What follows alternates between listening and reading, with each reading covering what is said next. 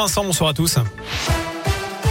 Et à la une, dans la région, la deuxième semaine du procès de Nordal Lelandais devant les assises de Grenoble. Ce matin, la cour est revenue sur l'agression sexuelle d'une des deux petites cousines survenues seulement une semaine avant la mort de la petite Maëlys. Euh, notez que cet après-midi, c'est notamment la mère de la fillette Jennifer qui est venue témoigner à la barre afin de revenir sur cette soirée de mariage le 26 août 2017 à Pont-de-Beauvoisin. Elle a notamment euh, lu une lettre ouverte à Maëlys. Tu étais mon rayon de soleil. Voilà ce qu'elle a notamment dit. Notez que c'est la première fois que la cour d'assises de l'Isère entend la famille de la petite fille.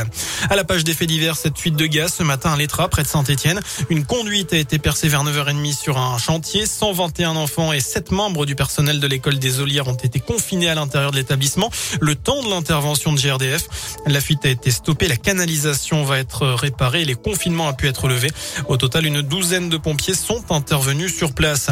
Le nombre d'accidents de la route liés au travail a fortement diminué. 356 décès enregistrés en 2020, c'est 12% de moins que l'année précédente. Les accidents survenus pendant le trajet travail-domicile ou dans le cadre d'un déplacement professionnel reste la première cause de mortalité au travail. Claude Guéant s'apprête à sortir de prison. L'ancien ministre de l'Intérieur sera libéré mercredi après deux mois de détention. Il s'agit plus précisément d'une libération conditionnelle. La justice lui reprochait son manque d'efforts pour payer l'amende, mais aussi les dommages et intérêts qu'il avait, con... avait été condamné à payer en 2017. C'était dans l'affaire des primes en liquide de son ministère.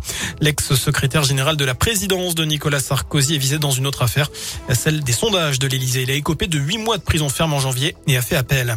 On termine avec euh, du sport et de 3. 3 médailles pour l'équipe de France au JO d'hiver à Pékin, dont deux aujourd'hui.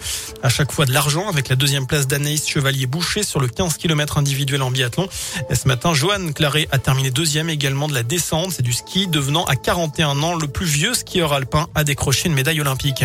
Voilà pour l'essentiel de l'actu. Prochain point avec l'info dans une demi-heure. Je vous souhaite une excellente soirée.